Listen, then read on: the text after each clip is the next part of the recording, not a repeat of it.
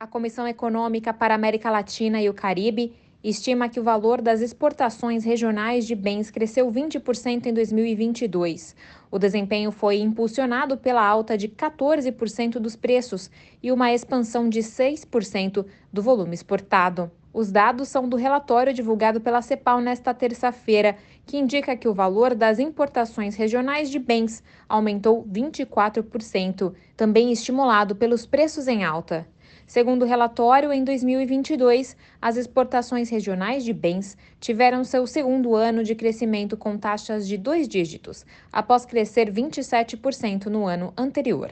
No entanto, da mesma forma que em 2021, a expansão das exportações foi impulsionada principalmente por fatores como a alta dos preços das matérias-primas, particularmente os combustíveis, e não pela capacidade de aumentar o volume exportado nem de diversificar a oferta exportadora regional para novos setores.